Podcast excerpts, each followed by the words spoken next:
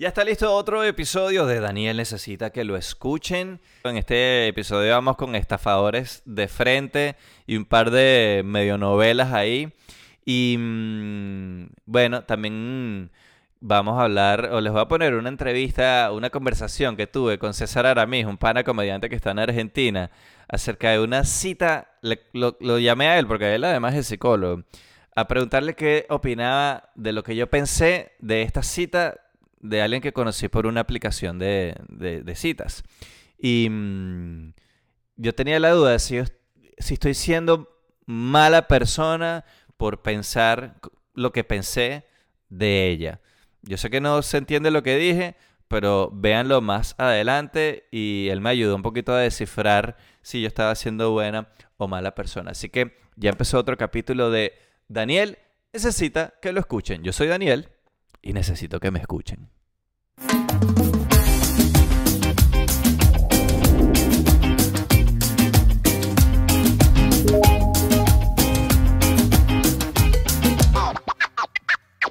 Bueno, y ustedes saben que a mí me encantan las estafas y los documentales. Vi uno que es una serie que está en Netflix que se llama, en español se llama ¿Quién maneja los hilos? y en inglés se llama The Puppet Master, Hunting the Ultimate Conman.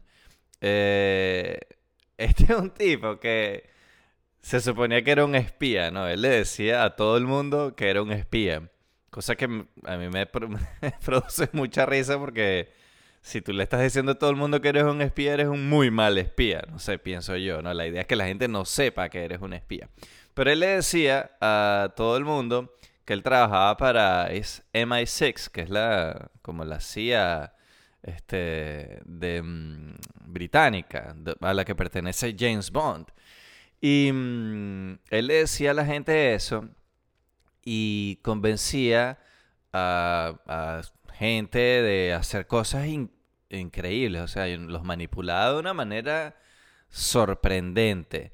Y mm, el tipo o sea, ya llegó un punto en que la gente googleaba, porque por ejemplo se empató con una mujer ya que era divorciada y tenía dos hijos, y los hijos googlearon el nombre del tipo, el tipo aparecía, o sea, ya, ya había rastros en internet de, de las estafas que había hecho y las cosas que había hecho. Y así era muy hábil en esto del grooming, de poner a la víctima en contra de sus seres queridos y de sus familiares. Esta mujer la, hasta lo separó, la separó de sus hijos. Este. Mm, y bueno, no les quiero contar mucho detalle para que ustedes la vean y, me den su opinión también. Pero mm, el, tipo, por ejemplo, hacía cosas como: le, Te voy a regalar un carro a la, a la novia o a la mujer a la que está, a la víctima del momento y le regalaba un carro carísimo y resulta que en realidad él trabajaba también en un sitio que vendía carros y había sacado un crédito para comprar ese carro, pero puso el crédito a nombre de ella, entonces en realidad no le regaló ningún carro, lo que hizo fue regalarle una deuda. Este, y cosas así hizo miles de cosas. Y todavía está, bueno, esa mujer de los hijos y tal, que los hijos salen en el documental. Eh, todavía está con él, no saben en dónde está ahorita. Eh, el tipo creo que estuvo preso un tiempo y ahí mismo salió.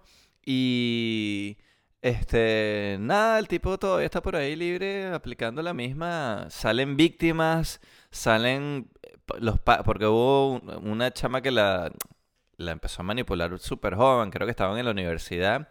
Y bueno, salen sale el papá de la chama contando cómo él se fue dando cuenta que algo estaba pasando y empezó a investigar y buscaba ayuda de la policía y la policía no lo ayudaba. Entonces él se puso a investigar por su cuenta. Sale la chama contando y súper apenada de todo el, todo lo que le hizo pasar a su familia. Está bien interesante. Se llama The Puppet Master. Está en, en Netflix. En español se llama ¿Quién maneja los hilos. A los compañeros de trabajo los vacilaba y los hacía. Es igual, otra vez le decía que era espía. Era, eh, eh, claro, cuando uno lo ve después de que ya pasó, uno dice, oye, qué tontos son, porque cayeron. Pero se ve que el tipo era muy hábil para manipular a la gente. Pero ya un espía que le está diciendo a todo el mundo que es espía, no me parece que sea un buen espía, ¿no? Eh, ya saben, eso está en Netflix. Vacílenselo y me comentan qué les parece. Si ya la vieron, en la caja de comentarios, dejen su opinión y díganme qué les pareció. Y ya que estamos hablando de documentales, vi uno del que todo el mundo está hablando, que es de Tinder Swindler, y es el estafador de Tinder. Y esa está buena también, esa serie. Yo confieso que al principio empecé a verla y dije, ay, porque una de las víctimas empieza a hablar ahí, ay, yo veía la bella y la bestia, y yo soñaba con tener una relación así y tal. Y ya estuve estuve a puntico de apagarlo porque al principio pintan a esa primera chama porque hablan con varias de las víctimas y la pintan como una súper tonta. Después la cosa agarra, uno empieza a ver lo que el tipo hacía. El tipo básicamente hacía match con mujeres en Tinder, las convencía de que él era un billonario y de verdad que él era al principio parecía que sí lo era. Las montaba en un avión privado, las llevaba, eso fue en Europa, entonces que si de Londres para Estocolmo, que si para Ámsterdam, París, o sea, iban a, mm, Grecia, se la pasaban viajando y vacilando. Y en realidad lo que el tipo tenía era como un Ponzi scheme del amor. el tipo con el billete de una iba impresionando a la otra, entonces luego, después de que esta estaba impresionada, se iba buscando otra y entonces le sacaba billete a esta para impresionar a la siguiente y así iba. Entonces, claro, un tipo que se gastaba en viajes y en restaurantes y en rumbas y en hoteles, eh, saliendo con una determinada chama, ella ya veía, mira, este tipo ha gastado 100 mil dólares en mí eh, o estando conmigo. Y de repente el tipo le decía, mira, tengo un problema, un inconveniente, las tarjetas de crédito, eh, hay un rollo ahí, necesito, sálvame ahí con 20 mil. Y, la lógica, claro, a uno 20 mil, que te pidan 20 mil dólares prestados es mucho. Pero uno no duda, o estas mujeres no dudarían de, oye, este tipo tiene un avión privado, tiene un chofer, tiene un guardaespaldas, ha gastado todo este dinero conmigo, yo lo he visto como lo conocen en todos los hoteles, en todos los restaurantes, el tipo es evidentemente un millonario, billonario, y bueno, tiene un problema con el trabajo, lo que sea, y me está pidiendo 20 mil, yo no creo que, o sea, tiene con qué pagar, eso es nada, para mí es mucho, pero para él es nada. Entonces las mujeres le daban su tarjeta de crédito, pedían un crédito para prestarle la plata. Claro, él inventaba que tenía unos enemigos ahí que lo estaban buscando porque supuestamente estaba en el negocio de los diamantes. Y otra vez, no les quiero contar todos los detalles para que se vacilen la serie si no la han visto, pero los que ya la vieron Em, bueno, comenten acá qué les ha parecido y, si les gustó. El tipo estuvo preso. Yo, por supuesto, que inmediatamente me fui, ya salió. Me fui al Instagram del tipo. Ahora lo tiene medio privado y hay como muchas cuentas falsas de que no es él.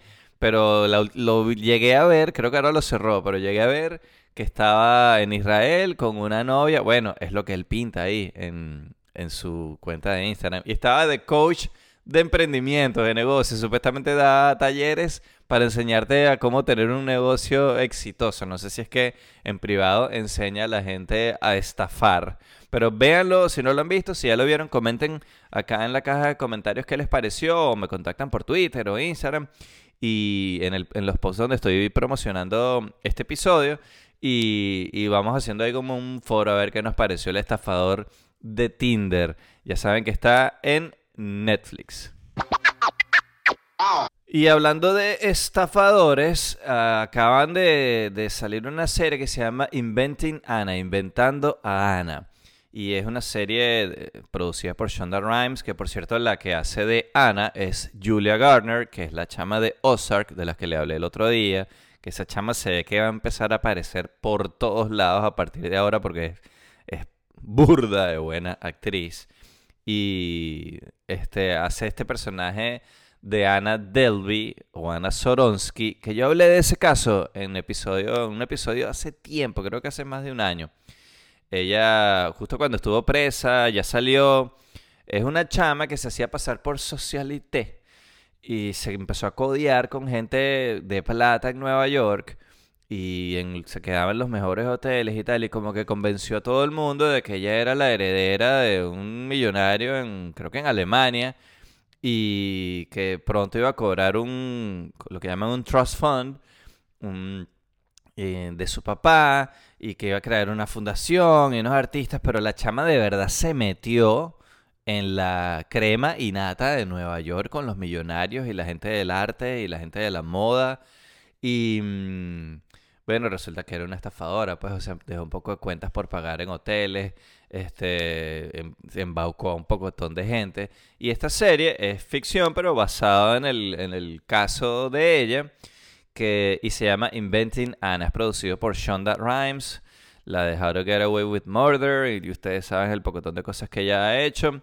Y, mm, y, además el personaje de la periodista que escribió el artículo sobre ella, que fue como que la que destapó toda la olla, eh, es Anna Klumsky, que es la de Beep, que es muy buena actriz también. Así que vacílense Inventing Anna y una buena actuación de Julia Garner. El caso es interesante. Se ve que se toman sus licencias y se pone medio novelera la cosa. A veces hay unos saltos ahí de algo que ya te contaron. Pasa otra vez como 30 segundos después, como que, pero espérate, eso ya lo vi. Hay unos saltos ahí raros en el ritmo que, que me hacen un pelín de ruido, pero el caso es bien interesante, está bien actuadito, es como una combinación ahí de, de una estafadora de la vida real con un tono así, una pizca de novelera. Eh, ya saben, Inventing Anna en Netflix. Y saliéndome de los documentales, que es en lo que he estado enganchado últimamente, también vi eh, la nueva serie de Kristen Bell, que a mí me encanta ella, me parece bellísima. Además que cada vez que la veo hablando en entrevistas, me encanta cómo ella habla. Este, yo tengo un crush con ella. Y me parece que es una tipa cómica, buena actriz. Me, da la sensación de que es buena gente también. Este. Y ella tiene esta serie que se llama. El nombre es larguísimo porque se llama The Woman in the House Across the Street from the Girl in the Window. La mujer en la casa de enfrente de la mujer en la ventana. Esa sería más o menos la traducción. Este, y es como de es como un thriller ahí, pero tiene un pelín de comedia. Está como rarita, es bien corny, es bien novelera, los diálogos y las cosas así de amor. Está un poquito en la nota de You. Si te gusta You, te va a gustar eh, esta serie. Em, es básicamente ella tiene como un problema mental, tiene como alucinaciones, eh, le pasó algo, no quiero contar todo, pero le pasó algo traumatizante, tiene un trauma que está superando. Y bueno, se muda alguien a la casa de enfrente, entonces ella está siempre ahí como viendo por la ventana. Y este, bueno, pasan cosas. Hay un asesinato, entonces hay mil sospechosos y, hay como un tema, un enredo amoroso también, o ella se hace como unas ilusiones ahí. El hecho es que se va enredando la cosa y es un poquito ese concepto de quién es el asesino, ¿no? Eh, así que esa mm, está en Netflix, es una miniserie y como les digo, no está brutal, está divertidita, otra vez es otra de esas, como siempre les digo, para poner ahí mientras estás haciendo otra cosa. Eh, es medio predecible, pero a la vez, ¡pum! A veces sale como una sorpresa por ahí que uno no, que uno no se esperaba. La mujer en la casa de enfrente con Kristen Bell. Y bueno, yo puedo ver lo que sea en lo que ella esté. Vaya. Chamo, te quería contar, a ver qué opinas tú, que eres un tipo muy sensato, de lo que me pasó en estos días. Este, fui a una cita, primera cita, con una chica a la que conocí por una aplicación, ¿verdad? Muy bien. Yo te voy a ir dando la información y tú me dices si necesitas más, puedes hacer preguntas y quiero tu opinión. Perfecto, perfecto, perfecto. Este, entonces, el perfil, te voy a describir lo que yo vi en su perfil. Por favor, eso es lo que te iba a decir. Muéstrame todo como tú lo viste. Para, para... fotos. Las fotos eran, este, mi, yo la describiría como una mujer con una cara linda, este, y me pareció que mi, mi, mi, malicia llegó hasta, esta chama tal vez es mucho más flaca de lo que se ve aquí en las fotos. Ok, ok. O sea, mi mente televisiva y Claro, tú, tú, tú, tú que sabes cuántos kilos pone la cámara, tú dijiste, sacaste Y tu además por cálculo. la postura que tenía, tenía una postura, ella se ve que sabía cuál era su postura, porque todas las fotos eran en la misma pose. Mm, ok, ok. Entonces, ya tú sabes que ahí Sí. ella está buscando su mejor ángulo. Ujú, Entonces, pero mi preocupación, no preocupación, pues mi, mi pensamiento fue, quizás lo que cuando la vea en persona, lo que quizás no me guste, es que es demasiado flaca para mi gusto. Ok, Porque, por ejemplo, para mí hay mujeres que son tan flacas que a veces parece que no fueran adultos. Tienen un cuerpo que Claro. pareciera como de menor de edad. Esto a mí Sí. me corta la nota. totalmente. Está muy bien, de hecho. Exacto. Entonces, este, que a veces hay gente que tiene un problema de salud y tal y están demasiado flacos, ¿verdad? Entonces, no estoy criticando aquí a nadie, estoy hablando de lo que a mí me atrae y lo que no me atrae. Entonces, eso fue lo que yo dije. En la caída quizás puede ser por este lado, ¿no? Ujú, Entonces, total que hablando, estuvimos varios días hablando por texto. La Sí. cámara graciosa y tal, pa, pa, pa. Este, bueno, vamos a ver. Total que por Y o por X o Y, lo que sea, terminamos viéndonos en su casa. Ok, ok. Arriesgada para una primera cita, ¿no? Arriesgada por los dos lados. Sí, total, total. Sí. Pero bueno, el que, el que tenga miedo de vivir, que no nace. Entonces, este, me lanzo para allá, ¿no? Total que llego allá, la chama me está explicando por teléfono dónde me voy a parar y tal, y bajó a recibir. Cuando la veo ya por primera vez en persona, este, el análisis es este, el análisis así por encima. Ujú, Cara, la cara está linda, me parece que tiene un problema de calvicie, tal vez. Ok, Estamos hablando del análisis superficial. sí. Este, pero bueno, vamos para adelante. ¿no? No es que era una, no era calva, Sí. pero tú veías que Pero poco, ahí. poco volumen de cabello, pudiéramos decir. Sí. Pelo, pelo mojado, por ejemplo. Un chale. Claro, Habría que ver, habría que ver. claro, claro. Entonces, y en lo que se volteó me dice, bueno, vente, es por aquí. Chamo, tenía como unas jorobas. ¿Verdad? Mierda. Entonces, digo, bueno, no es mi estilo, no es mi tipo. Claro. Aparentemente no es, por, por lo que estoy viendo ahora por encima, no es mi tipo. Pero bueno, ya estamos aquí, vamos para adelante, ¿no? Este, en el camino, ahora la estoy viendo de espaldas, cosa que no se veía en su perfil, nunca En la vi la foto, espalda. obvio. Claro. Entonces, veía una figura, además de las jorobas, que no, hoy no estamos hablando de un camello, pero era una jorobita más o menos. Se notaba. Después, cuando llegué adentro, saqué la cuenta y entiendo, ya entendí todo y te lo voy a explicar. Entonces, cuando voy, voy caminando y voy, tú sabes, el, el cerebro entra en modo de emergencia, ¿verdad? ¿Qué hago? Eh, salgo huyendo, Te me porto como invento. un caballero, me porto como un caballero y bueno, me tomo un trago y converso con ella y quedamos bien.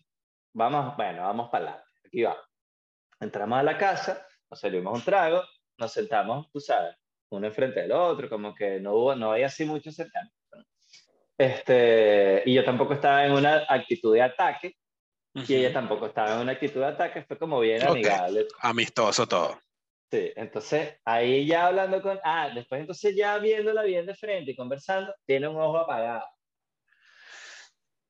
Ay, O mierda. sea, no está totalmente apagado, pero... Pero se nota con respecto al otro que estaba ahí medio. Una gran diferencia de uno al otro.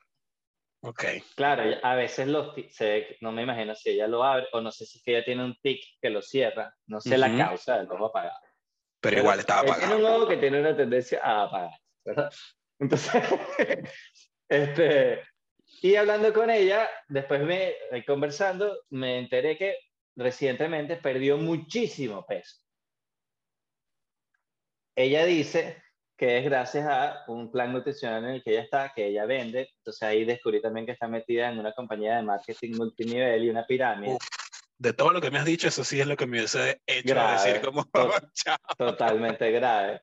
Y entonces, cosa que me hizo pensar, esta le está diciendo a sus clientes que ella perdió peso con el plan nutricional este, y yo en realidad creo que se hizo un, un bariátrico, una, una cirugía bariátrica. Me Ujú. parece que eso es lo que se hizo porque yo conozco el caso porque yo salí con una cirujano plástica. Entonces he visto muchos de esos casos, he visto mu muchos videos y muchas fotos. Entonces más o menos los sé identificar. Entonces dije, oye, esta chama es medio mentirosa, ya me mintió con su perfil porque se ve muy distinta como se ve en el perfil. Y yo creo que le está mintiendo a sus clientes porque ella no perdió todo ese peso con este plan nutricional, sino que ella perdió ese peso porque se operó. Claro. Entonces, además de eso, se le veía como todo el pellejero. Sí, sí, de cuando pierdes mucho peso. Que son eh, cauchos distintos, que te queda toda la piel colgada. Cosa que por la cual tampoco me siento muy atraído, te voy a confesar. Llámame superficial si quieres. Ah, está bien, está bien. Ajá. Entonces, este, ¿a ti te parece? Yo al final lo que hice fue, me tomé dos tragos con ella, estuve ahí como dos o tres horas, me contó su divorcio, toda su tragedia, toda su cosa, este, me contó hasta quién, con quién está saliendo el ex marido. Yo muy caballerosamente me tomé mis dos tragos, le eché dos o tres chistes, fui muy amable y me fui. Ah, a Sin abracitos, ni sin besitos, ni nada, ni, ni sexo. Este, ¿A ti te parece que yo soy muy superficial por no haberme sentido atraído por ella? Coño, yo, yo creo que no. Y ojo, estoy, estoy yo en, una, en toda una cruzada ahí de, de todo el tema medio de eh, body neutral y de no, no juzgar a la gente, pero me parece que no está mal. O sea, es una, es una chama que tenía un físico que a ti no te atraía. Y, es, es eso es lo que yo digo. Una y no cosa tanto que tú salgas a la calle y te burles y tal, y otra cosa claro. que no, no, no quiero tirar contigo porque a mí no me gustan las mujeres así, así no es como, no. eso no es lo que a mí me atrae. Es que no, no lo sentí, o sea, y podía haber sido, pongamos que era una jeva de, con, otro, con otro aspecto, qué sé yo, pero no te, no te provoca, no te provoca. En este caso lo que pasa es que la chama como que sumaba muchas cosas que a ti no te, no te llaman la atención en una sola persona, pero pero eso, eso pasa, marico. O sea, no te gusta, no te gusta. No creo que sea superficial. Ahora, si hubiese sido como que la chama te cayó burda de bien y sentiste como una conexión ahí eh, mental, emocional y tal, y dices, pero no voy a avanzar porque no me gusta como sé, ahí sí es como, coño, no debería ser la causa principal por la cual, si te gustó, no debería ser la causa. Pero. Claro, pero en el sexo hay un componente, evidentemente físico también. Hay una atracción sexual, una atracción física. A ti te gusta como se ve la otra persona. De repente a tu eh. amigo le parece fea, pero a ti te gusta, a ti te parece bonita. Es que desde lo más biológico, incluso, Tú, tú, tienes sexo con alguien porque consideras que sus genes son valiosos para tu descendencia. Y si tú ves una persona que no se ve muy bien o muy saludable, tú dices, ok, coño, no, yo quiero una chamita sana, mentira. Pero aquí está mi queja, mi queja principal. Mi queja principal no es que ella se vea como se ve, porque bueno, ella es así. Ah, que te ve como se ve. Ajá. Eh, mi queja es que yo pienso que su perfil en la, en la aplicación de, para salir con gente, para conocer gente, debería reflejar algo más cercano a la verdad. Sí. Ahí para, para allá también iba a ir, porque tu problema además fue que se veía muy diferente en el perfil. O sea, no había casi nada en el perfil que te hiciera sospechar que esta muchacha se veía como efectivamente se veía al final. Que esa es otra cosa, porque si tú ya calculas previamente, ya tienes todo y dices, bueno, sí, está bien, bueno, otra cosa. Pero si tuviste algo y compraste eso compraste, entre comillas, tú compraste una imagen y después fuiste y es otra cosa, como, coño, o sea, es más fuerte el golpe, es mucho más fuerte el mi, golpe. Mi queja es esa. Mi queja es la persona que estoy viendo acá y la que está en el perfil no se ven igual. Tal cual, tal cual, sí. Que creo que es el peligro que está pasando ahorita, no solo con, la, con las apps de, de, de conocer gente, sino con las redes sociales en general. Ahorita con el tema de los filtros se ha vuelto una locura. O sea, la gente ya no es, tienen unas caras que, casi que se le borran los, los contornos. Entonces, en un episodio pasado, que de hecho lo puedo poner aquí al final para que lo vean si no lo han visto, ah, puse un video de una chama que desmonta todo ese rollo de los cuerpos perfectos en, en internet. Y la chama mostró una aplicación que tú puedes photoshopear los videos. Entonces, ya, o sea, la chama, que es una chama además súper linda, muestra el video en donde se ve perfecta, se le ve la cara perfecta con un filtro de esos que casi como que te maquillan y, se, y, se, y se quitó la pancita, se paró un poquito el culito, o sea, se, ve, se veía de revista y luego la chama en el mismo video apaga todos esos filtros y pone como ella se ve de verdad.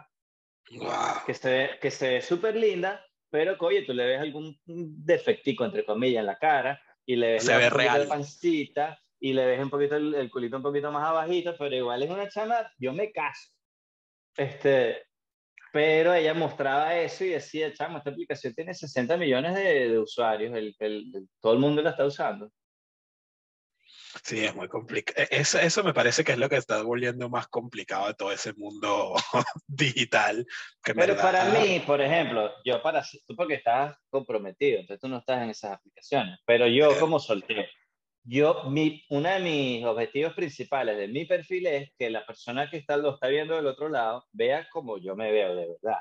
O sea, que cuando me conozca por primera vez en persona, diga, este es el tipo que yo vi en O la sea, foto. que si, ella, que si ella llega al sitio donde se van a ver y tú no lo has visto, que ella pueda acercarse segura de que eres tú. Este es el tipo que yo vi en la foto, Ajá. exacto. Este es el tipo como el que yo estaba hablando en estos días. A mí no me interesa mostrar una cosa que yo no soy para que nuestro primer encuentro ya sea decepcionante para ella, ya sea, coño, pero este no es el tipo que de repente es simpatiquísimo y comiquísimo, inteligentísimo, pero este tipo no es el tipo de las fotos que yo vi. Claro, y, sí, ahí, y ahí ya arrancas con un montón de puntos abajo.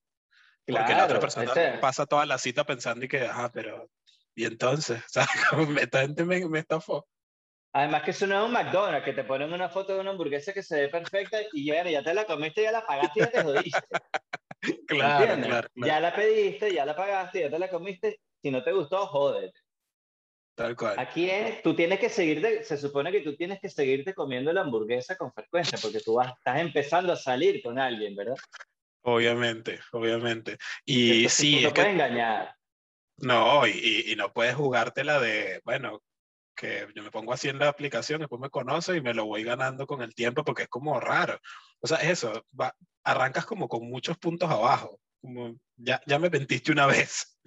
Y además me estás Exacto, queriendo mentir a- hablándome de tu esquema piramidal de, de exacto. Y yo le pregunté si era una pirámide y todo. Me dijo- le dije, mira, yo no quiero ser ofensivo, pero eso tiene que ver con estas compañías así multinivel que son una pirámide.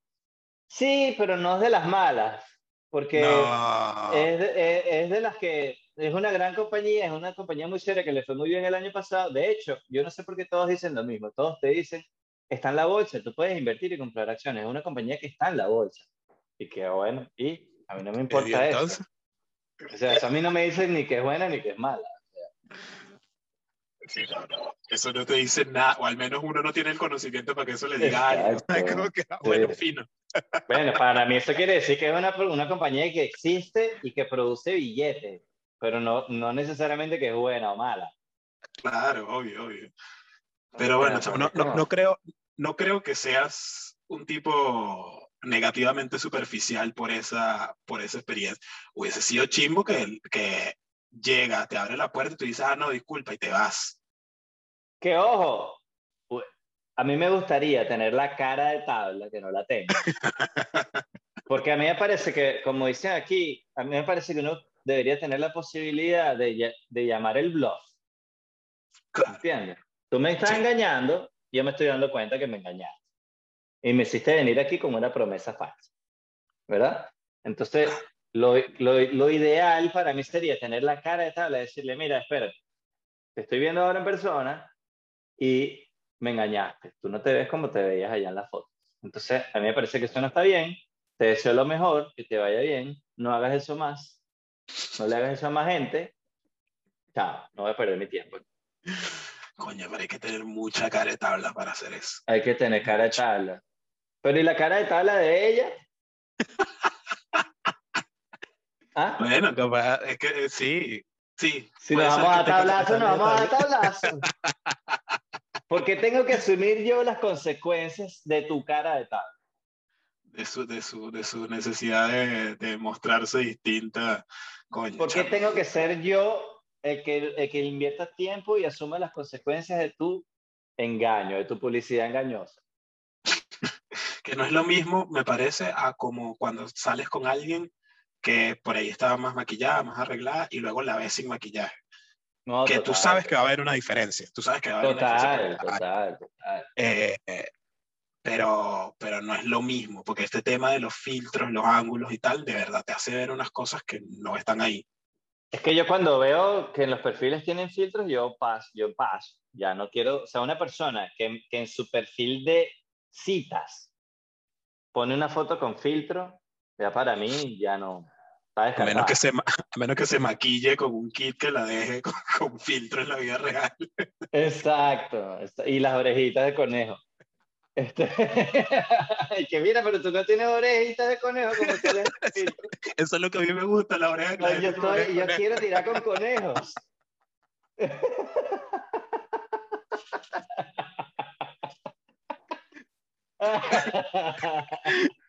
Ahora, ¿a ti, te parece, ¿a ti te parece que la gente debería poner en su perfil, por ejemplo, si yo soy gordo, yo creo que yo debería poner en mi perfil por lo menos una foto en donde se vea que yo soy gordo. Si yo soy flaco, en donde se vea que yo soy flaco.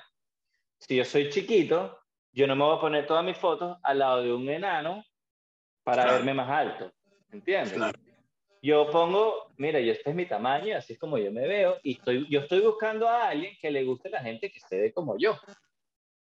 Yo no estoy buscando a alguien que crea que yo me veo distinto. yo considero que es lo que debería pasar. Creo que, creo que así debería ser. Yo con mi poca experiencia en ese mundo. Pero también creo que es que ahí entra mucha gente que precisamente está buscando como que lo acepten por otro lado. Como que capaz lo rechazaron mucho por algo y buscan por ahí, entonces por eso se, se trampean por las, por, las, por las apps. Pero a mí me parece pero que eso ¿cuál, no es, quería cuál es pasar. el plan? Este tipo cuando me vea se va a dar cuenta que yo no me veo así, ¿verdad? Entonces, ¿cuál es mi plan? Convencerlo de que, de que yo sí me veo como en la foto. ¿ya? No, no, tú estás equivocado. Lo que estás viendo aquí no es, es lo que está Sí, no, no, lo que no, tú, tú, eso, está- está- estás viendo mal, estás viendo mal porque, este, no sé, es, eso también a mí me, me, lle- llego a ese punto y ahí me quedo, es como, ¿cuál es el plan? O sea, ¿qué pretendes hacer? No hay forma de que, Exacto. no hay nada en el mundo real que te haga verte como te ves con un filtro de Instagram o algo. O ¿Cómo sea, vas a no- hacer para mantener esa mentira? Claro, Porque yo te puedo engañar a ti y decirte que yo soy médico y no soy. Y me puedo aparecer con una bata todos los días. Y, tú crees que yo me soy puedo médico. mostrar como alguien chévere y no soy en verdad nada Yo te puedo chévere. decir que soy millonario y de repente llego en un carro prestado y te recibo en casa de un amigo que me prestó su apartamento y por un tiempo te puedo mantener ese cuento. Pero yo no te puedo engañar de cómo me veo porque tú me estás viendo. Tal cual, tal cual. Ta- También te puedes jugar la más arriesgada, de que por ejemplo, si te hiciste una operación de este tipo para perder peso o tuviste un cambio importante en tu imagen, poner la foto del antes, como para ver quién pesca con el antes y que en teoría cuando te presentes sea como, ah, mierda, es distinto, pero es arriesgada. Exacto. Pero es Pero porque... eso puede atraer a gente que se parece a ti porque puedes atraer, por ejemplo, una mujer que está buscando hombres puede atraer a tipos que también pasaron por un proceso parecido. Entonces, oye, mira el antes y el después. Yo también vi, ay, ¿tú qué hiciste? ¿Cómo te quitaste tú los kilos? Ay, yo me los quité así, ¡pum! Y se conectan de una y ya tienen algo en común. Claro, claro, pu- pudiera pasar, pudiera pasar. Ahora, Eh, te voy a hacer me- una pregunta y tú me dices aquí, no sé si esto es muy feo lo que voy a decir. Quiero darte otro ejemplo y quiero que tú honestamente me digas, no digas eso más nunca, bórralo del podcast y edita esta parte. O ponle un, un pito para que no se oiga lo que tú dijiste, porque eso no está bien que lo digas. Vamos a suponer que yo soy alguien que anda en silla de ruedas. ¿verdad? Y estoy abriendo mi perfil en una aplicación para conocer gente. Este, yo debería, por lo menos en una de mis fotos, mostrar que estoy en silla de ruedas. Yo creería que sí. Yo creo- también. yo creo que sí. Yo creo que también. sí. Por lo menos en No me una parece. foto. No me parece que esté mal y no me parece que sea algo que tengas que esconder. Uno, porque no, o sea, si estás en silla de ruedas, estás en silla de ruedas, pero es tu culpa. Y dos, porque creo que es algo importante. creo que es algo Total, importante es una, es una característica tuya.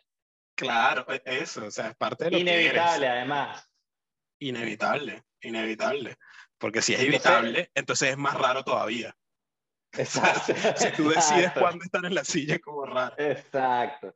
Entonces, para mí, por ejemplo, el objetivo mío, si yo estuviera en esa condición, es yo quiero conocer a alguien que el hecho de que para, eh, que para esa persona el hecho de que yo esté en una silla de ruedas no sea un deal breaker. Claro. Exacto, ¿Entiendes? exacto. Eso es lo Tal que yo estoy buscando. Tal cual. No sí. alguien que crea que yo no estoy en silla de ruedas, alguien que lo sepa y yo le guste. Obvio.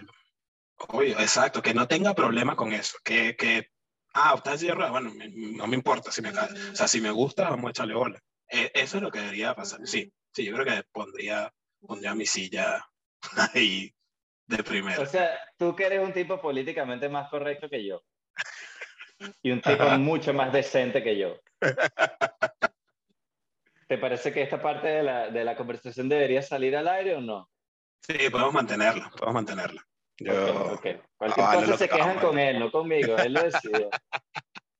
perfecto, perfecto, yo recibo las quejas. Hasta aquí llegó este episodio de Daniel Necesita que lo escuchen. Y en el episodio de la semana que viene les voy a contar ya cómo es el tema del Patreon, que ya lo tengo prácticamente listo para lanzarlo. Espero contar con el apoyo de ustedes. Ahí voy a publicar, además de eh, contenido extra del podcast, voy a publicar el road trip de el viaje que hice intentando hacer comedia, stand-up comedy en inglés en diferentes ciudades. Quiero compartir con, con ustedes ese proyecto. Y además ahí voy a, la vuelta que le estoy dando va más o menos por el lado de compartir las rutinas de stand-up, que algunas personas que, que saben que estaba haciendo stand-up me han pedido que publique videos. Lo que pasa es que publicar videos de stand-up es medio contraproducente porque es- uno que, quema los chistes. O sea, si tú publicas un chiste y ya todo el mundo lo ve, ya ese chiste no lo puedes usar más. Entonces, es medio delicado y por eso los comediantes no publican mucho. Inclusive hay shows donde tú vas y, y te quitan el teléfono en la entrada o te guardan el teléfono en una bolsa para que no puedas grabar y no lo publiques para que ese comediante pueda seguir usando ese material y seguir haciendo su gira. Porque si tú lo quemas en YouTube, ya le echaste a perder la... Nadie va a pagar para ir a ver unos chistes que ya escuchó. Entonces, em, la vuelta que he ido- que le he ido dando es, además que este road trip es, estoy probando material, estoy yendo a open mics, no es que yo tenga un show, estoy dando mis primeros pasos en la comedia. Entonces es material que no está listo, que uno lo está probando y muchas veces, no, la mayoría de las veces no funciona o no sale tan bien como uno lo esperaba y uno tiene que ir reescribiéndolo, ir mejorándolo y buscándole la vuelta a los chistes, descartando los chistes que no funcionan, escribien- escribiendo chistes nuevos. Entonces ese es el proceso que quiero compartir con ustedes. No quiero eh, hacer una publicidad engañosa y que la gente crea que es que va a tener unas rutinas perfectas de stand-up ahí. No, están viendo un material que está crudo, que está en proceso de construcción. Esa es la parte que quiero compartir. Yo estoy viendo esto, que estoy- yo soy como un pasante de la comedia. Eh, estoy empezando, estoy empezando a codearme con gente que ya tiene tiempo en esto. Estoy, bueno, dando mis primeros pasos y dándome mis primeros golpes. Ese es el proceso que quiero compartir. Entonces lo quiero aclarar porque no quiero que la gente se vaya a sentir eh, estafada, como Farruko que hizo un concierto y no vendió entradas para un concierto y no hizo el concierto, sino que lo que hizo fue predicar y ahora parece que es un pastor evangélico y la gente quería escuchar pepas. eh, este y él no los no lo hizo, no la cantó y es, eh, quiero evitar que pase eso, que la gente se meta pensando que va a haber una cosa y, y vea otra. Entonces, les aclaro nuevamente, es material que está crudo, es material que está en construcción. Muchas de las veces no va a dar risa, lo cual a mí me parece cómico. Esa situación de un comediante montándose en una tarima tratando de hacer reír a la gente y que la gente no se ría. En sí, a mí me parece una escena bastante cómica. Cuando a uno le pasa es duro cuando uno está en la tarima, pero después cuando uno ve el video de uno mismo eh, yéndole mal, o bombing como le llaman en inglés, a- yo me río muchísimo, como que no puedo creer lo mal que me fue. Y eso, ese proceso lo quiero compartir. Entonces ahí voy a estar publicando los episodios, eh, partes que no van a estar eh, en los episodios gratis de YouTube. Y además creo que voy a publicar las rutinas completas de 5 minutos, eh, crudas, que, ah, repito, van a ser más o menos los mismos chistes, eh, probándolos, ¿no? Entonces, pero creo que van a tener un- una fecha de vencimiento, o sea, van a- no van a estar ahí para siempre, porque justamente no quiero quemar los chistes. Quiero- creo que la gente que está, quiero que la gente que está en el Patreon los vea y ya pasen, y luego vea el otro y ya pase. O sea, no sé si lo vas a dar ahí nada más por dos semanas, las rutinas. la, la, parte del road trip sí va, va a quedar ahí para que la vean todo el tiempo. Y como son los mismos chistes y el mismo material, no importa que salga uno y entre otra rutina y salga uno y entre otra rutina. Esa es más o menos la vuelta que le estoy dando. Eh, escucho sugerencias de ustedes, pero la semana que viene ya les anuncio el Patreon y todo el rollo. Así que gracias por, si se quedaron hasta este momento del podcast, gracias. Y espero que me acompañen en el Patreon. Hasta aquí llegó Daniel. Necesita que lo escuchen.